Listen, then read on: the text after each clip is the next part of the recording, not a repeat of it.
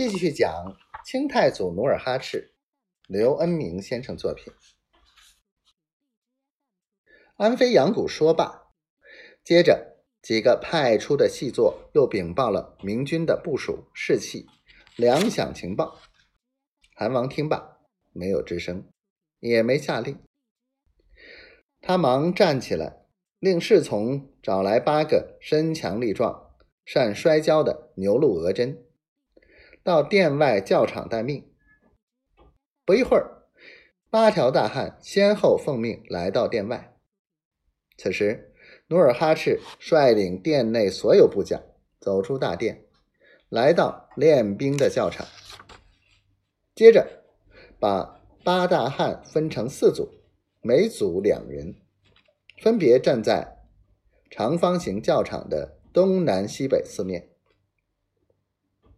八大汉站定之后，努尔哈赤又叫吐鲁什挑选三名彪形大汉当他的助手。他们四人组成一组，然后对吐鲁什道：“老部下。”你四面八人，就好比你的敌人。现在他们向你包围，看你怎么对付吧。吐鲁什听罢，连忙脱去袍子，光着膀子，对三个助手道：“南面的两个小伙子体格最棒，我去对付；其余的，你们一人一面，自去对付。”最后，他朝手心。吐了口唾沫，边擦边嘱咐道：“你们可不要叫我在韩王面前丢脸啊！较量的办法是看谁把谁摔倒，被摔倒者就算输。两方准备停当。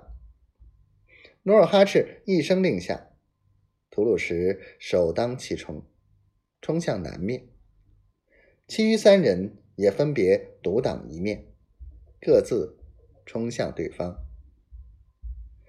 吐鲁什和南面的两个对手相遇，一开始抻胳膊撂腿，迫使两名对手难以靠近。等他面颊流汗、张口发喘时，两名对手突然一前一后发起强攻。待两人同时靠近，一个抱腰，一个抓手。刹那间，便把屠鲁什摔倒在地。与此同时，东西和北面也都当了败将。吐鲁什爬起来，吵吵嚷嚷的大叫不服，还要再较量一次。努尔哈赤点头应允。